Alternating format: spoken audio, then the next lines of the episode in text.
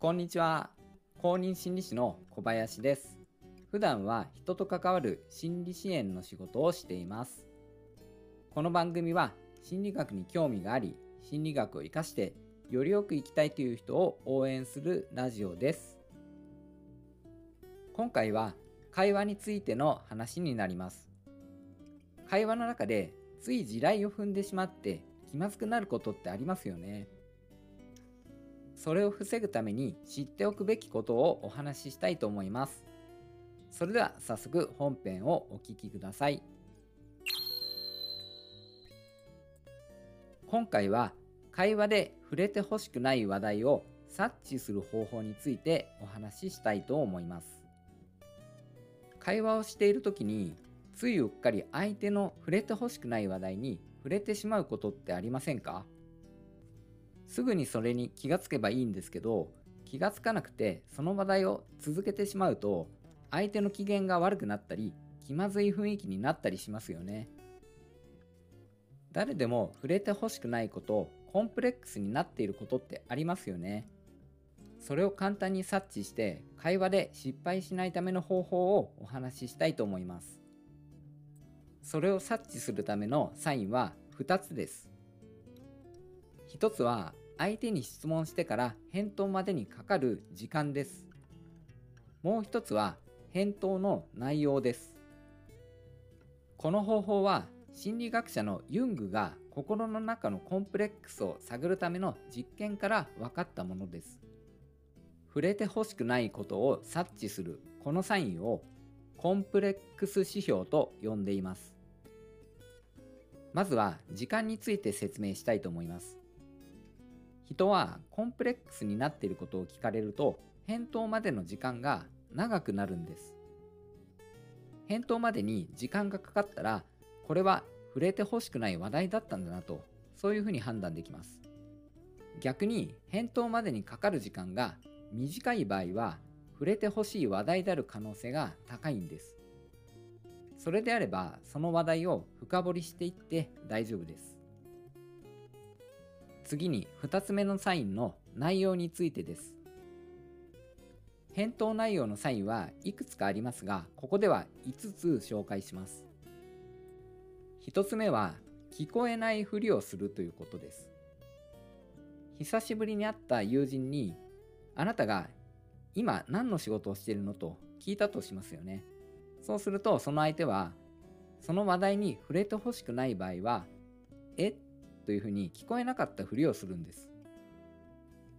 2番目は返答としてオウム返しをしてくるということですね。仕事について聞いたとしたらその友人は仕事？とか仕事ねえ？とか、まあ、そういったようにオウム返しをして返答するということです。3つ目は見当違いの返答です。仕事について聞いたのにもかかわらず自分のことではなくてそういえば最近〇〇さんが仕事変えたらしいよね。それ聞いたことあるみたいに話題をそらしていくんですね。4つ目は質問に対して茶化してくるということですね。これもよくありますよね。5つ目は苦笑いです。言葉による返答ではなくて表情が苦笑いをしているっていうそういう反応ですね。こういった返答には人は自分に都合が悪いことは耳に入れたくないとかごまかしたいという心理があってそれが働くんですね。ここまでコンプレックス指標について説明してきました。人は触れられたくない話題をされると返答までに時間が長くかかるというのが一つ。それと返答の内容としては5つあるっていう話をしました。聞こえないふりとオウム返しと見当違いの返答、茶化す、そして苦笑いですね。それでは会話の中でそういったサインを察知した場合どうしたらよいかという話もしていきたいと思います。簡単です。すぐに話題を変える。それに尽きるんですよね。質問してサインに気づいたらあそういえば思い出したけど最近こんなことがあってさと自分から話題を切り替えればいいんですよね。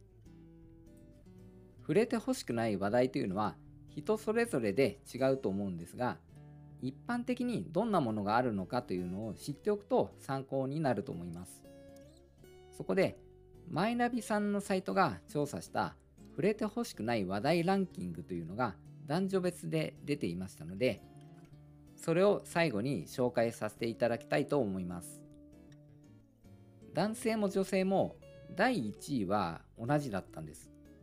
恋愛についてだったんですよね。この恋愛についてっていうのは触れられたくない話題なんでしょうね。男性の第2位は収入についてでした。自分の収入について気にしている男性は多いんでしょうね。そして第3位は頭髪についてということでした、まあ、男性だとある年齢になると頭髪のことも気になってくるということですよねそして、えー、第4位と第5位は一緒だったんですけれども体型についてと学歴についてということでした。これが男性の場合ですね。一方で女性の場合ですが、1位はさっき話したように恋愛についてですね。2位が体型についてということですね。そして3位が収入について。4位が自分の家族についてということですね。そして5位が自分の顔についてということになってきますね。女性の場合は自分の容姿についてのこととかが結構入ってきていますね。以上ですが、会話で相手の触れてほしくないところにうっかり触れそうになることって誰にでもあると思うんです。そうしたらすぐに話題を変えたりとか、長く付き合う相手であれば、その人のコンプレックスを覚えておくというのも有効だと思います。いかがだったでしょうか？今回は会話で触れてほしくない話題を察知する方法としてコンプレックス指標の話をしました。日常の会話の中で使えそうならぜひ使ってみてください。このように私のラジオでは心理学に興味があり心理学を活かしてよりよく生きたいという人を応援しています公認心理師の小林でした。それではまた次の放送でお会いしましょう。